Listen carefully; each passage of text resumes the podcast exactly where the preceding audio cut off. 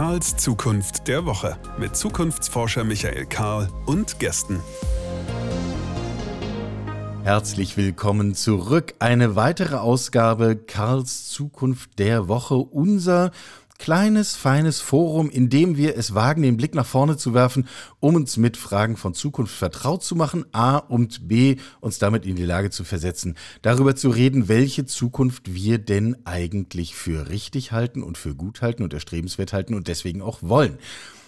Ich habe eine Weile darüber nachgedacht, welche Überschrift wir der heutigen Folge geben sollten.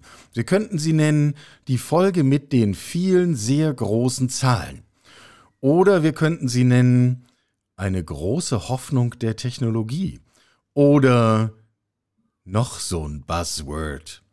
Ähm, äh, für diejenigen, die die vorige Folge nicht mitgeschnitten haben, da haben wir uns intensiv mit dem Thema Metaversum beschäftigt. Ähm, auch das wird gelegentlich als Buzzword bezeichnet. Jetzt, in dieser Folge, äh, wollen wir uns mit dem Thema Quantencomputer beschäftigen. Nach der vorigen Folge waren etliche von euch so nett, uns ein sehr positives Feedback zu geben und zu sagen, okay, gut, ja, da sind eigentlich alle wesentlichen Fragen einmal angesprochen und mit einer sinnvollen Antwort versehen. Mal sehen, ob uns das heute auch so gelingt. Frank, der du hier bei mir bist, spürst du schon diesen Druck auf uns lasten? Ja, ja. ja. wir, sind, wir sind tapfer, oder? Wir, wir kriegen das irgendwie ja, hin. Ja, Frank, äh, Frank Fischer und ich, wir kennen uns schon eine ganze Weile, ähm, haben in einem Kontext auch mal zusammengearbeitet, hoffentlich nicht zum letzten Mal.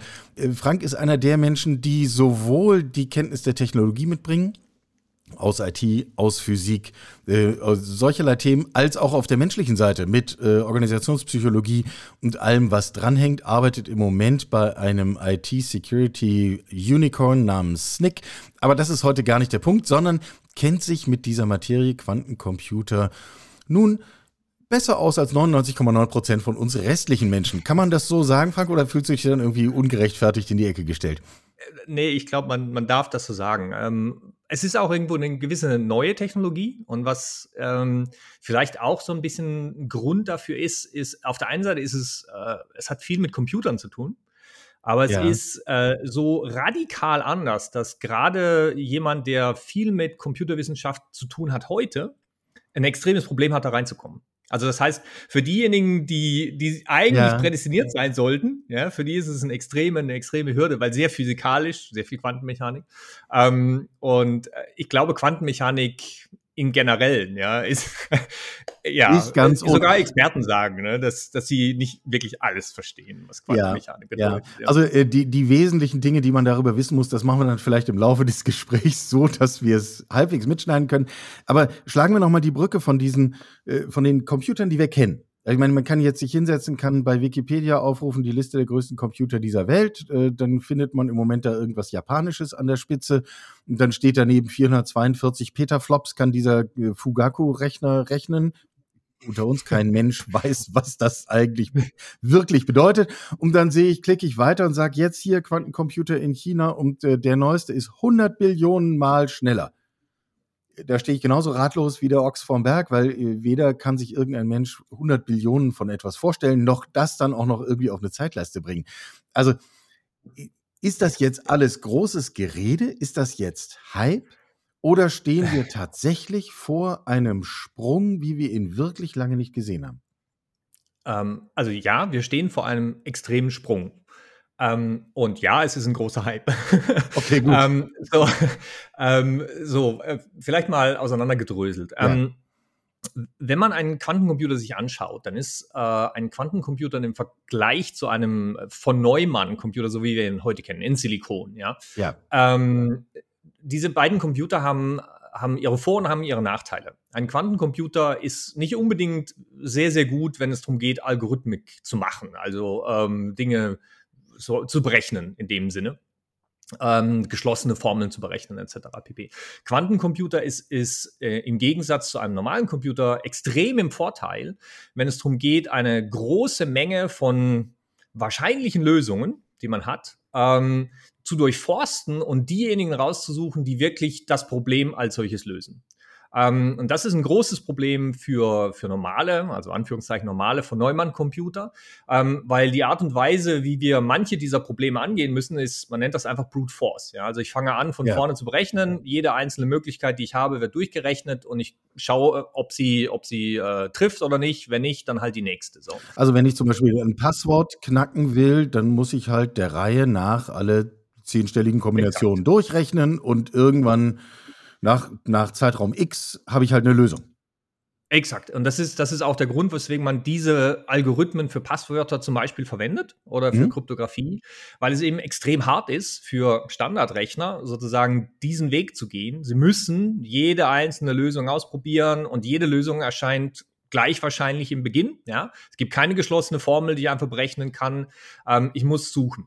So, und wenn ich jetzt solche, solche Problemstellungen habe, wo ich extrem große ähm, Lösungsräume, wie man so schön sagt, habe, ähm, je, je, größer der Lösungsraum, ja, desto länger wird eine silikongebundene Maschine brauchen, ähm, das zu berechnen. Ganz einfach. So.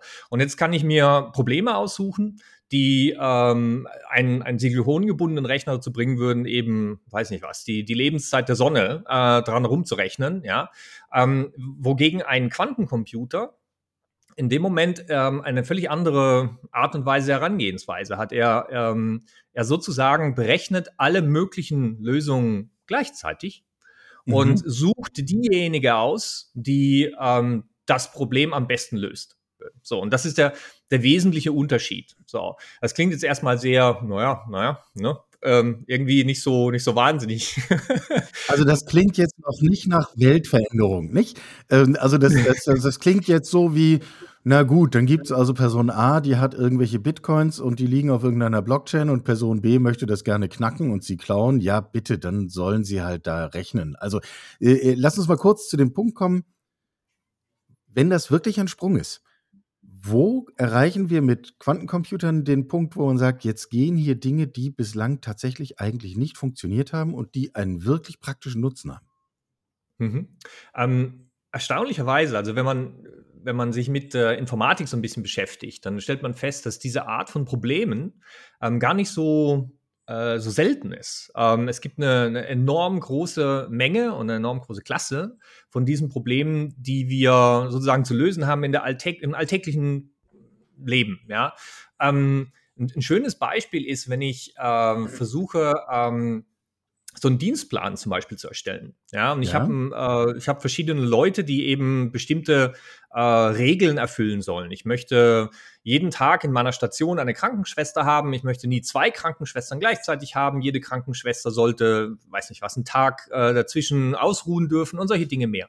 Ja. Ähm, wenn ich das habe, ähm, dann komme ich sehr, sehr schnell in den Bereich, wo es keine geschlossene Formel dafür gibt. Es gibt nicht die Möglichkeit, das einfach zu berechnen und zu mhm. sagen, okay, also ich habe so viel Krankenschwestern, so viele Stationen, wuff, ja, so berechne ich das, sondern im Endeffekt wird es ähm, dazu zu kommen, dass ich es im Endeffekt lösen muss. Also ich, ich fange an, Dinge auszuprobieren und äh, das zusammen zu, zu stückeln. Ähm, und das ist ein sehr, sehr einfaches Beispiel, aber es zeigt bereits, wo sozusagen die, die Grenze von, von silikonbasierenden Rechnern anfängt. Ja? Ähm, jeder, der Informatik studiert hat, kennt das Traveling Salesman-Problem. Ja, ähm, will ich jetzt gar nicht ja. großartig weiter ja. erzählen, aber ja. im Prinzip ist es, ähm, sind es sehr einfache Probleme eigentlich, die sofort in eine, in eine Lösungs, ähm, soll man sagen, die sofort zu einer zu einem Bereich führen, den ich mit silikonbasierenden Rechnern nur über Trial and Error lösen kann. So. Ja. Ähm, und es gibt eine große Menge von Firmen, die, die wissen, dass diese Probleme existieren und die versuchen sozusagen die Quantencomputer auf diese Probleme anzuwenden. Ähm, wie gesagt, Beispiel ist, ein einfaches Beispiel ist dieser, dieser, ähm, diese Stationsbelegungsgeschichte. Ja. Ähm, da gibt es eine Menge mehr. Wir, wir reden über ähm, Machine Learning, ähm, was im Moment ja gerade allen halben ist, ja. Typischerweise für Machine Learning ist, dass ich, ähm, indem ich äh, einen nach dem anderen diese Beispielfälle, äh, die ich in meinem Datensatz habe, durch das System hindurchlaufen lasse und das System damit trainiere, einen Fall nach dem anderen. Ja, so. Jetzt kann man sich vorstellen, wie wäre es eigentlich, wenn ich alle diese Fälle praktisch gleichzeitig auf dieses System loslassen könnte und das System innerhalb von Minuten lernt, ähm, wie es auf diese Daten zu reagieren hat. Wogegen, äh, wenn ich ähm, normale Lernmechanismen habe, ich eben teilweise wochenlang an diesen, Mecha mit diesen, diesen Mechanismen herumlernen muss, ja, um, um die Daten ähm, ähm, alle erfassen zu können. Ähm, das heißt also, im, im, Machine Learning ist eine, eine große Menge an, an, Anwendungsfeld, was wir da haben. Ähm, wir, wir haben Logistik, ja, äh, wo wir ähm, den Bereich von äh, Container, äh, wie, wie Container ähm, durch Netzwerke hindurchgeleitet werden, wie ich ähm, optimiere, dass es keine Stauungen von Containern gibt und solche Dinge mehr. Alles das äh, ist ja, im Moment äh, von der Informatik her sehr häufig Brute Force. Also ich äh, versuche halt einfach ein Thema nach dem anderen anzugehen. Ähm, weitere Möglichkeit, die ich habe, ist äh, im Bereich äh, von Wetterberechnung. Ähm, wo man einfach, äh, im Endeffekt ist, es, ist das Wetter zu berechnen, ein bisschen ähnlich wie die Logistikseite.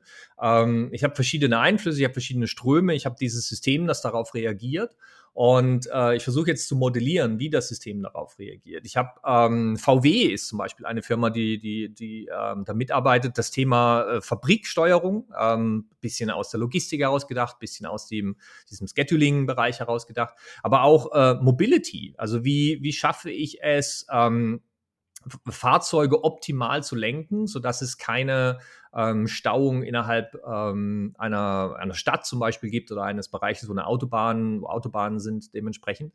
Ähm, das, das ist etwas, was VW im Moment gerade anschaut. Ähm, mein Lieblingsbeispiel ist äh, aber die, die Chemie. Und das ist das, wo einige ja, Experten im Moment sagen, das ist sozusagen die, die Killer-Applikation für Quantencomputer. Okay. Ähm, und das ähm, ein Beispiel, was man, was man da rausziehen kann, ist die sogenannte Nitrogenase, ähm, das, äh, das Produzieren von Ammoniak. Was, was wir alle mal in der Schule gelernt haben, ist der Haber-Bosch äh, Prozess, ähm, der äh, in, ich glaube, zu, zur Zeit des Ersten Weltkrieges entwickelt wurde, um ein Problem zu lösen, was äh, das Deutsche Reich damals extrem hatte. Das war, ähm, dass Ammoniak gefehlt hat. Ammoniak äh, wurde importiert aus, aus Südamerika, offen, offensichtlich über den Meeresweg und äh, der war sehr, sehr schwer zu kriegen, äh, weil die Engländer natürlich versucht haben, die Schiffe zu bombardieren und äh, zu torpedieren und ähm, die Ammoniakversorgung ähm, zu unterbrechen. Warum? Weil Ammoniak für zwei Dinge ähm, extrem wichtig ist. Einmal für Sprengstoff. Ähm, wenn ich also Sprengstoff produzieren möchte, muss ich Ammoniak haben. Ähm, und das andere ist Dünger. Ähm, wir, wir brauchen enorme Mengen von Ammoniak, ähm, um Dünger herzustellen. Und dieser, dieser Dünger ähm, hat den Nachteil sozusagen, dass ähm, ich extrem viel, wenn ich will, in, in den Boden tun kann. Der Dünger wird, wenn man so möchte, verdampfen. Ja? Also der Boden kann diesen Ammoniak nicht halten. Ähm, ich muss stetig für Nachschub sorgen. Ähm, das heißt also, Ammoniak ist eine äh, ist eine, eine, ein Stoff, eine, ein Molekül, das wir als Menschheit extrem viel brauchen, extrem häufig brauchen. Und wenn wir ähm, das, das Problem des Hungers in der Welt lösen wollen, dann werden wir ohne Ammoniakproduktion ähm, das nicht machen können. So, wir brauchen das also für unsere, für unsere Nahrungsmittel. So, ähm, Haber-Bosch-Verfahren ähm, ist äh, entwickelt worden, aber ist extrem kostenintensiv. Ähm, also manche Schätzungen gehen von drei bis fünf Prozent äh, des äh, Gas, der Gasproduktion, die wir haben, die geht in die Haber-Bosch-Synthese hinein ähm, also als Menschheit. Von, von Erdgas. Äh, drei bis fünf Prozent des genau. Erdgases, was wir insgesamt verbrauch, yes. verbrauchen. Ja, Genau, richtig, ja. Ähm, was entspricht, ähm, manche Leute sagen ein bis zwei Prozent der Energie der Menschheit. Ähm, ich habe auch schon gesehen fünf bis acht Prozent, äh, je nachdem, welche, wann das Jahr ist und wann man guckt und wen man guckt, etc. Ich glaube, was man unterm Strich sagen kann, es ist ein extrem wichtiger Prozess, den wir da haben. Ja. Und es ist extrem ja. ähm, teuer in, in dem Falle, was wir da tun. So, weil Haber-Bosch braucht äh, extreme Drücke, braucht extreme Hitze ähm, und äh, nur dann kommt Ammoniak am Ende des Tages raus. Wir, wir reden vom Ammoniakmarkt. Ich habe mal geguckt, ähm, im Jahr 2025 wird gesagt, der Ammoniakmarkt äh, auf der Welt sind äh, 76,64 Billionen Dollar. Ähm, das heißt also, wir haben eine, wir haben eine enorme ich soll sagen, eine enorme Marktgröße. Ja, wir, wir reden hier von, von riesen, riesen Geldern, die da mit dabei sind. So. Wir sind in der Folge mit den großen so. Zahlen, ja. ja, genau, richtig, ja. ja. So, was hat das mit Quantencomputer zu tun? So, ähm, wie schon gesagt, ein Quantencomputer ist sehr, sehr gut, wenn ich ähm, diesen extrem großen äh, Lösungsraum habe und äh, dort die sozusagen die, die Nadel im, Stecker, im, im, Haufen zu finden, die Nadel im Heuhaufen zu finden, ähm, was ist die richtige Lösung. So, bei Haber Bosch haben wir den, den Zustand, dass wir wissen, in der Natur gibt es ein Bakterium, was ähm, normalerweise im Vogelkot zum Beispiel vorhanden ist. Ja. Und was Vogelkot ähm, sozusagen teilweise in Ammoniak verwandeln kann. Das war auch der Grund, weswegen wir im, im Ersten Weltkrieg ne, aus Südamerika den Vogelkot importiert ja, haben, weil ja, dort Ammoniak ja. eben ist. So, diese, diese Bakterien, die schaffen das, ähm, diese, diese Wandlungen von, von ähm, Wasserstoff und äh, Stickstoff in Ammoniak, äh, die schaffen das ohne hohen Druck und ohne hohe Temperaturen offensichtlich. Ähm, so wie machen die das? Ähm, wir wissen, ähm, dass diese Bakterien ein Molekül besitzen, äh, dieses Molekül, ist, ist bekannt mittlerweile, ähm, das ist dafür verantwortlich, eben diese, diese Transformation durchzuführen. Das Molekül selber wird dabei ähm, nicht verändert. Das heißt also, das Molekül könnte ähm, Ammoniak liefern, ähm, ohne, ohne diesen Druck, ohne diese Temperaturen, ja. ohne den enormen Energieverbrauch. Okay, so, wie man sich vorstellen kann, dieses Molekül ist von großem Interesse. Ja? ja. Problem bei dem Molekül ist aber, dass ähm, diese Moleküle funktionieren, indem sie gefaltet werden. Das ist eine sehr große Menge an Atomen, die da zusammengebracht wird. Und die Art und Weise, wie ich dieses Molekül zusammenfalte, macht es dann eben ähm, chemisch aktiv. Und äh, dadurch kann es äh, diese Produktion eben starten. Oder wenn es falsch gefaltet ist, wird diese Produktion nicht funktionieren. Oder das Molekül zerstört sich selber oder solche Dinge mehr. Also ich muss diese richtige Faltung finden. Jetzt ist dieses Molekül aber äh, so komplex, dass es ähm, ja im Bereich der Anzahl der Teilchen, die wir im Universum haben. Ja, also so, einfach nur, wie viele mögliche Faltungen es gibt, also mehr, wie man sich vorstellen kann. Ja, ja große ja, Zahlen. Ja. ja ähm, gut, in dem Bereich bewegen wir uns. So, das heißt, und das, das Problem ist nun für einen normalen von Neumann Rechner. Ja, die Art und Weise, wie ich an diese Faltung rangehen kann, ist einfach eine nach der anderen auszuprobieren. Ja, also ein von Neumann Rechner könnte dieses Molekül simulieren und könnte ähm, eine sozusagen Faltung nach der anderen angehen und müsste jede durchsimulieren und müsste dann jede äh, dementsprechend äh, bewerten und ja. Ähm, so, und damit ist das eigentlich, ist es unmöglich. Also es ist einfach von der, von der Menge, von der, von der Prozessormenge, die ich bräuchte, oder Prozessorzeit, die ich bräuchte, und von der, von der Speichermenge ist es äh, jenseits von Gut und Böse. So. Ähm, ein Quantencomputer könnte, wenn er so um die, man nennt das 250 Qubits hätte, ja, ähm, könnte das lösen. Und wir reden äh, von im Bereich von 10 bis 15 Minuten ähm, wo ein Quantencomputer das lösen könnte. Und wie man sich vorstellen kann, ja, das ist eines der, es ist augenscheinlich, ja, warum Firmen wie, wie Microsoft und Google und IBM und, und Honeywell und wie sie alle heißen, ja, warum sie äh, ex also extrem involviert sind in, in diesen Bereich der Quantencomputer und in, äh, speziell in den Bereich der, der Chemie, äh, die rund um Quantencomputer gibt. Weil das ist ein Beispiel. Okay, und es ist nicht das einzige Beispiel. Es gibt äh, Ideen im Bereich von Photosynthese, ja, dass wir äh, Moleküle bauen können, die ähm, das Sonnenlicht noch viel, viel besser nutzen können, wie ähm, die Solarpanels, die wir im Moment äh, sozusagen fahren. Ja, also ja, die, die Anwendungen in, in, der, in der Chemie sind extremst. Ja. Äh, Pharmazie äh, ist, ist ein weiteres Beispiel. Ähm, und das ist einfach, also viele Experten sagen, das wird die, die Killer-Applikation für Quantencomputer werden, ähm, in der Chemie einfach neue, neue Wirkstoffe finden, neue Moleküle finden und so weiter. Äh, wenn ich das auf die Pharmazie übertrage, dann komme ich doch zu individuellen Medikationen, wo ich vorher berechnen kann, dieses, dieser Wirkstoff wird bei dir wirken für diesen Zweck und bei mir nicht, weil ich brauche einen anderen und den kann ich auch bauen. Also ich komme zu komplexen individuellen Medikationen, richtig? Könnte man, könnte man damit angehen, ja. Ähm, vom Prinzip her, ähm, ja, jeden, jedes, jeden Wirkstoff, den ich berechnen kann, wird auf Basis von Vorgaben sozusagen berechnet. Und wenn diese Vorgaben individuell ausfallen, ja, dann kann ich dementsprechend auch individuelle Wirkstoffe bauen. Yes? ja, das ist absolut möglich, ja. Ja. Was im Moment halt noch ein bisschen dazu kommt, ist, dass Quantencomputer ähm, in der jetzigen Phase, so wie wir sie jetzt haben, ähm, also erstens, wir haben keine reinen Quantencomputer, ja, ähm, sondern wir haben sogenannte Hybridcomputer. Das heißt, ähm, ein Teil davon ist, ist Quantenmechanik und äh, drumherum ist eine enorme Menge an normaler Silikon-Computer-Hardware. Äh, ja. Ähm, Grund dafür ist, dass ähm, um einen Computer zu bauen, brauche ich bestimmte sozusagen strukturelle Elemente.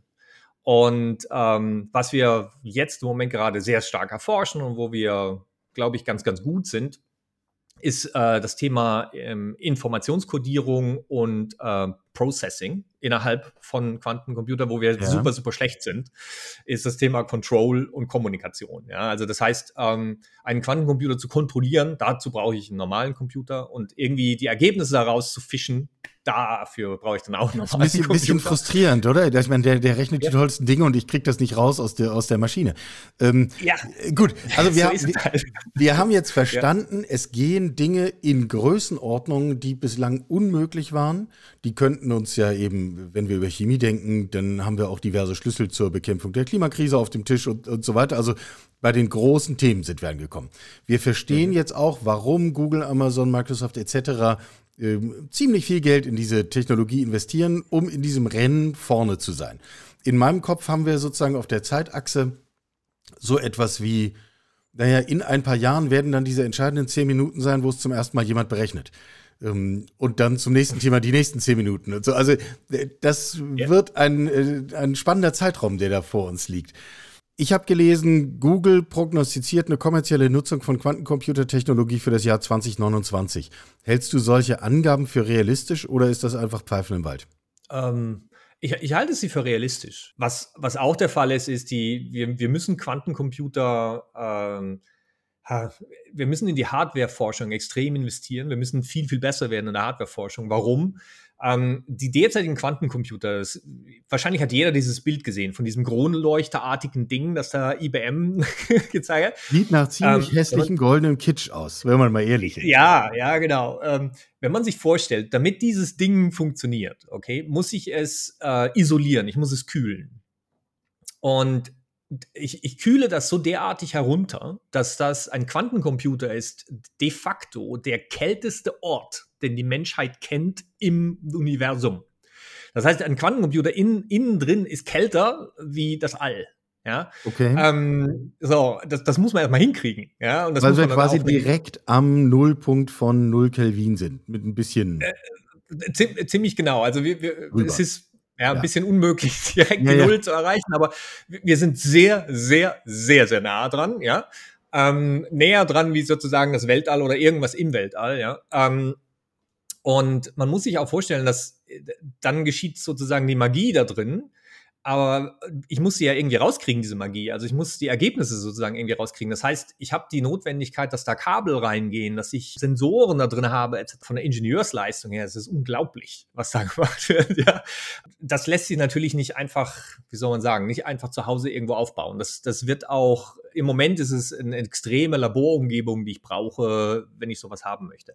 So, das ist noch nicht nutzbar in gewissem Sinne. Das, das ist noch zu aufwendig in vielen Bereichen. So, jetzt gibt es Firmen wie Intel und so weiter, die forschen, wie man eventuell Quantencomputer in äh, höhere Temperaturbereiche reinkriegen kann. Und es gibt, äh, na, es gibt äh, Ergebnisse, die in diese Richtung zeigen, etc. pp. Ich glaube, das wird auf jeden Fall noch ein paar Jahre uns beschäftigen ähm, das hinzubekommen, dass wir verlässliche ähm, Quantencomputer aus dem Labor herausbekommen in, in, in Bereiche herein, wo sie wirklich sozusagen sinnvoll einarbeiten können und sinnvoll eingesetzt werden können.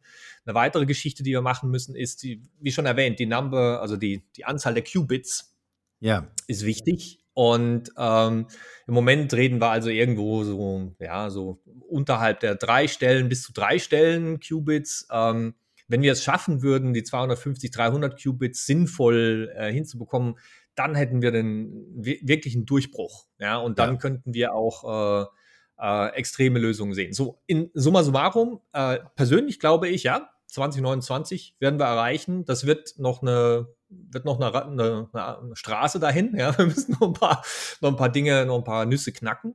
Ähm, aber machbar ist das auf jeden Fall. und dann werden wir ähm, ja, äh, weit, weit einsetzbare Quantencomputer haben, die, die, die solche Probleme lösen können. Ähm, und für heutige Betrachtung ist es ja auch fast zweitrangig, ob das jetzt 2029, 28 oder 31 ist. Äh, wichtig ja. ist die Tatsache, das ist ungefähr ein Zehn-Jahres-Zeitraum, der uns halbwegs realistisch erscheint.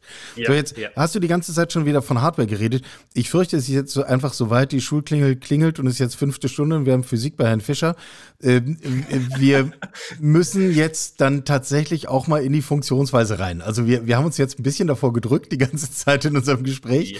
Aber warum um Himmels Willen kann ein Quantencomputer so wahnsinnig anders und damit auch schneller rechnen, ähm, als herkömmliche Computer das können? Also was ist das, was ist die physikalische Besonderheit, die wir uns hier zunutze machen? Yeah. Ähm, also für, für jemanden, der sich für Physik, für Quantenmechanik und für Geschichte der Physik interessiert, ist das ein eine, ein Bonbon. Weil ähm, es gab da mal einen Physiker namens Richard Feynman, ja, ähm, äh, Nobelpreisträger und so weiter. Und Richard Feynman hat, ähm, wie wir wissen, am Atombombenprojekt mitgearbeitet und hat also äh, das Thema Simulation von Quantensystemen. Das war so eines seiner Probleme, die er so hatte. Ähm, wenn man, wie man sich vorstellen kann, eine Atombombe ist im Endeffekt ein sehr komplexes Quantensystem. Und er wollte eben simulieren, wann, wann bekomme ich eine, eine Atombombe dazu zu explodieren, ja, und das muss man, muss man berechnen können. Und diese Berechnungen funktionieren nur, indem ich eben diese Brute Force Analyse mache, ja. Und Feynman hat dann im Endeffekt ein, ähm, ein Paper geschrieben. Wahrscheinlich gab es früher einen russischen Physiker, der ein ähnliches Paper geschrieben hat. Der hatte ein bisschen das Problem, dass er damals Sowjetunion, ne, hinterm ja, Kalten, ja. im Kalten Krieg, äh, Eisernen Vorhang. Äh, wir wissen nicht so viel davon, aber Feynman hat dieses Paper geschrieben und ist, glaube ich, von 85 oder 86 oder so. Und in, in diesem Paper ähm, sagt er erstens, also typische silikonbasierte Computer sind wirklich schlecht, wenn es darum geht, diese Quantenmechanik-Geschichte zu machen. Ähm, Warum ist das so? Ja, er erklärt das im Endeffekt. Ähm, nächste Frage: Was müsste man eigentlich machen, um ein besseres Computersystem zu haben, um diese Quantensysteme ähm, äh, vorhersagen zu können? Und könnte man nicht eigentlich gleich ein Quantensystem dafür verwenden, solche Quantenvorhersagen zu machen? Und in diesem Paper, also wenn ich, wenn ich dieses Paper lese, dann ist im Endeffekt alles drin, was ich brauche, um Quantencomputer zu bauen in, in einem Stück Papier, ja. Aber es ist, es ist echt fantastisch. Ähm, kann das nur empfehlen, ist frei im Internet zu haben. Also wer, wer, wer einen guten Rotwein hat und eine Abendzeit, ist fantastisch.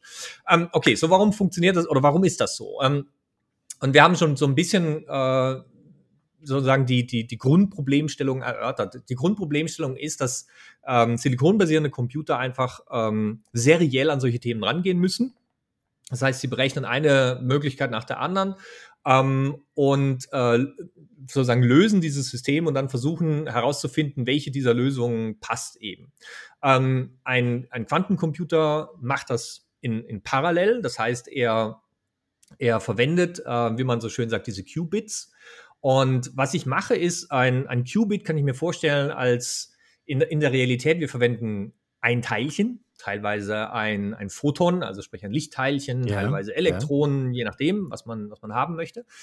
Und ähm, in, in der Quantenmechanik werden diese Teilchen durch sogenannte Wellenfunktionen beschrieben. Und diese Wellenfunktion ähm, ist eine mathematische Funktion, die liefert mir eine, eine Wahrscheinlichkeitskurve. Ähm, also ja. wenn ich, wenn ich dieses System nehme, ich äh, sage, okay, ich mache verschiedene Bereiche mache ich fix, ja, also ähm, keine äußeren äh, Einflüsse, keine elektromagnetischen Sachen, bla bla bla.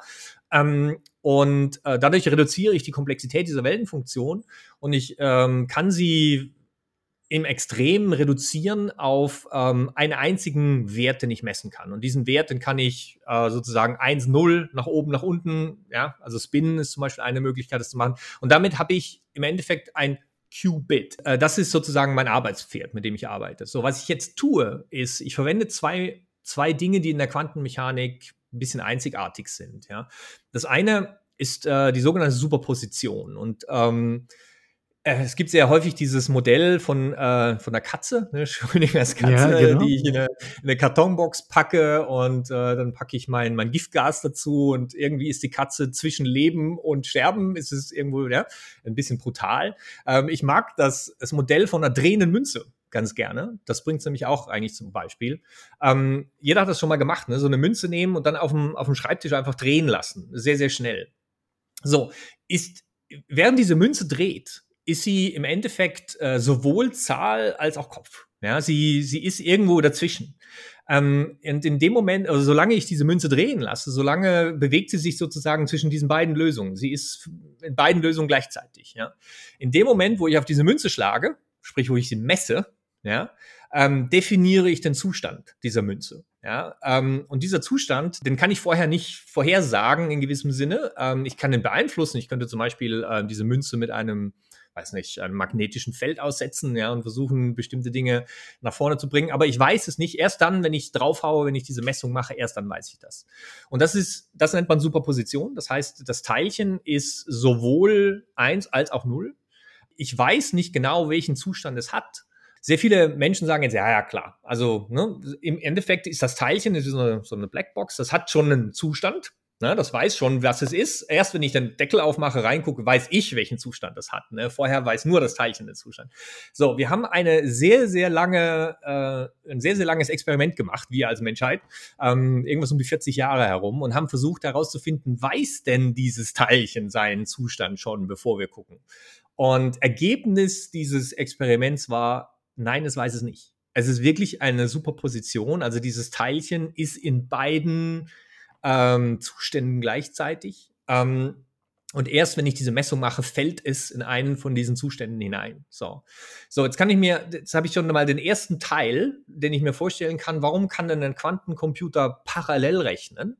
Ja, statt dass ich im Endeffekt die, die Bits setze und anfange zu rechnen und damit diese Bits Bit für Bit verändere, ja, was ein Silikoncomputer tun würde, ist, ähm, was ich tue, ist beim Quantencomputer, ich setze alle diese Bits in alle möglichen Zustände gleichzeitig. Ja? Ähm, wenn man sich vorstellt, dass ich mit 300 Bit ähm, mehr Zustände adressieren kann, als es Teilchen im Universum gibt, große Zahlen, sorry für das, ähm, dann weiß ich, ja, dass ich im Endeffekt all, einen, einen extrem großen Zustandsraum praktisch gleichzeitig sozusagen in dieses System hineinbringen kann. So, Jetzt bringt mir das noch nichts, wenn diese Bits alle unabhängig voneinander sind. Ich muss die Aufgabenstellung, die muss ich da irgendwie reinkodieren. Ja, ich muss dafür sorgen, dass die Lösung meiner Aufgabe die sinnvollste Anordnung dieser Bits ist äh, in diesem System. Ja, so was ich also mache ist, ich ähm, ich äh, nehme einen weiteren quantenmechanischen Effekt, nennt sich Entanglement oder im Deutschen Quantenverschränkung. ähm, das heißt, diese, diese, ähm, diese, diese Qubits sind miteinander verbunden, die ähm, beeinflussen sich gegenseitig. Ähm, und äh, dadurch kann ich, und mit Hilfe von zum Beispiel einem Magnetfeld, das ich äh, ähm, von außen äh, mal reinbringe, dadurch kann ich diesen Quantencomputer so beeinflussen, dass die Lösung meiner Aufgabenstellung die energetisch sinnvollste Position all dieser Teilchen ist. So, so das heißt, ich habe alle meine, meine bewegenden Teilchen, ich äh, codiere meine Aufgabe in dieses System hinein und dann haue ich drauf und messe. So, und schaue, ja, ist, ist das die Lösung, die ich brauche oder ist es nicht? Und mit hoher Wahrscheinlichkeit messe ich die richtige Lösung. Eventuell ist es noch nicht die richtige, ich muss nochmal messen, nochmal draufhauen, dann sehe ich eine, eine, eine, Lösung. Und innerhalb von wenigen Minuten kann ich das so oft machen, dass ich ähm, ja im Endeffekt die richtige Lösung daraus kriege. So, das ist eine einfache Art und Weise, wie kann, wie kann ein Computer funktionieren. Ähm, eine, eine, große Problemstellung, die ich habe dabei, ähm, ist der sogenannte Kollaps der Wellenfunktion. Ähm, und das haben wir schon so ein bisschen angesprochen, ja. Diese, diese Superposition sobald jemand eine Messung durchführt, sobald jemand guckt, okay, haue ich praktisch auf diese Münze drauf und messe die. So, ähm, so wer kann jetzt gucken? Das kann ein einzelnes Photon sein, ja, das durch diesen Quantencomputer durchfliegt, ähm, das spickt, ja, und das dann im Endeffekt dazu führt, dass diese ähm, diese äh, Wellenfunktion, man nennt das so schön, kollabiert. Ja, das heißt, dass sie in eine Richtung sozusagen sich, sich setzt ähm, und das ist natürlich etwas, was ich nicht haben möchte, solange ich an diesem, solange ich diese, diese Superposition aufbaue. Ähm, wenn ich dann messe, ja, meine Messung sozusagen das heißt, im Grunde, in dem Moment ist es ich, dann auch egal. Aber ich ja. zerlege eigentlich jedes Mal, wenn ich die Ergebnisse abfrage, mein gesamtes Setting ähm, und muss danach wieder neu aufbauen. Exakt, exakt, genau. Du musst danach deinen, deinen Quantencomputer sozusagen erneut in diese, in diese Superposition bringen. Genau, richtig. Und du musst das Setup äh, dementsprechend machen, ja. Ähm, das heißt also, wenn man sich das so von der Physik her, wenn man sich von der, oder sagen wir mal vom Engineering her, wenn man sich vom Ingenieurswissenschaften her überlegt, ja, ähm, dann arbeite ich sehr, sehr nah am absoluten Nullpunkt. Ja, ich habe das Problem, dass jede Form, jede Form von Erschütterung, jedes Teilchen, das da rumschwirrt oder so, ja, das kann mir im Endeffekt meine Berechnungen zerstören. Ja, ähm, ich muss dann aber, äh, das, nachdem ich diese Superposition aufgebaut habe, nachdem ich das, dieses Feld angelegt habe, das Feld muss ich übrigens machen, ja, das ist also diese Aufgabe, die muss ich reinkodieren. So, nachdem ich das gemacht habe, ähm, und muss ich das messen. Ja, das heißt also, ich, ich schlage drauf, dann muss ich messen. Diese Messung sollte einigermaßen gut sein. Ja, weil man sich, wie man sich vorstellen kann, das Rauschen, was ich habe, wenn ich irgendwo ein Kabel habe oder so, ja, alleine das, äh, so, wir haben einen enormen einen Bereich, einen Forschungsbereich, der sich mit dieser, mit dieser Fehlerkorrektur beschäftigt, die ich äh, in diesen Quantencomputern dementsprechend brauche. Ja? Ähm, das ist nicht trivial. Also wir, wir reden hier äh, wirklich von extremer Kante an, der, an den Möglichkeiten, die wir derzeit haben, äh, von, vom Aufbau her, von der Physik her. Und das ist das, was das ist auch ein bisschen die Faszinier das Faszinierende an der ganzen Geschichte, ja, was man so ein bisschen gerne vergisst, ja, wenn man diesen goldenen Kronleuchter sieht, ähm, dass dieser goldene Kronleuchter ja in, in solch extremen Bereichen arbeiten muss. So, und das ist im Endeffekt ähm, das, was wir verwenden aus der Quantenmechanik, ähm, um das dementsprechend zu machen. Ähm, es gibt äh, einen sehr schönen Ausdruck von, von ich habe den schon mehrfach gehört von einigen Experten, die da sagen, ich also so richtig super duper verstehen, wie das alles funktioniert, tue ich nicht. Ja? Also auch Experten haben, auch die Leute, die sich ein Leben lang damit beschäftigen, auch die Professoren, ja, haben ein Problem damit, äh, diese, diese Quantenmechanik so wirklich so 100 Prozent zu durchsteigen. Ähm, ich glaube, die einfachste Möglichkeit ist so ein bisschen sich von der Idee zu lösen, dass man das wirklich total 100 Prozent verstehen muss, was da wirklich passiert ähm, was in der Physik gemacht wird, ist, dass man mehrere sozusagen Deutungen hat, äh, wie, man, wie man sich an die Quantenmechanik herannähern kann. Ähm, diese Deutungen, die führen dann mehr oder weniger alle zu den ziemlich, ziemlich gleichen Beobachtungen, die man hat, aber die Deutungen werden von der Mathematik her, von der Formel, von Formeln etc. pp. sehr, sehr unterschiedlich angegangen. Und ja. jetzt, kann man, jetzt kann man jede Deutung als ein Modell sehen. Okay, ich kann, ich kann sagen, also weil ich die richtige Natur von alledem nicht ganz wirklich verstehen kann, mache ich mir ein Modell davon. Modell abstrahiert, vereinfacht, ja, und hilft mir, manche Dinge beschreiben zu können, etc. pp. Ähm, selbst wenn ich nicht wirklich hundertprozentig verstehe, was da drin abläuft, ja. Ähm, und ich glaube, das ist die einfachste Methode, sich der Sache zu nähern. Wenn man akzeptiert, ja, also so hundertprozentig die Natur dessen verstehen, was da drin passiert, muss man nicht unbedingt. Wenn ich die Modelle anschaue, wenn ich die Modelle verstehe, dann haben diese Modelle die Fähigkeit, Dinge zu tun, Dinge zu, mir zu ermöglichen, ja, ähm, äh, auch wenn ich nicht wirklich hundertprozentig verstanden habe, was da drin wirklich abgeht, ja. ja. Ähm, so, ja. so das heißt also, mit diesem ganzen darüber. Thema, äh, um da äh, langsam auch mal einen Strich drunter zu ziehen, bewegen wir uns jetzt nicht nur nah am absoluten Nullpunkt, äh, was die Temperatur angeht, sondern wir bewegen uns schon durchaus auch im Grenzbereich dessen, was wir als Menschheit überhaupt schon wissen. Ähm, und versuchen ja. eben genau diesen vorzustoßen. Und wenn wir es dann als Menschheit wissen, dann ist ja immer noch die nächste Frage, ob ich es dann tatsächlich in der fünften Stunde Physik bei Herrn Fischer auch verstehe, wie das Wissen der Menschheit an dieser Stelle ist.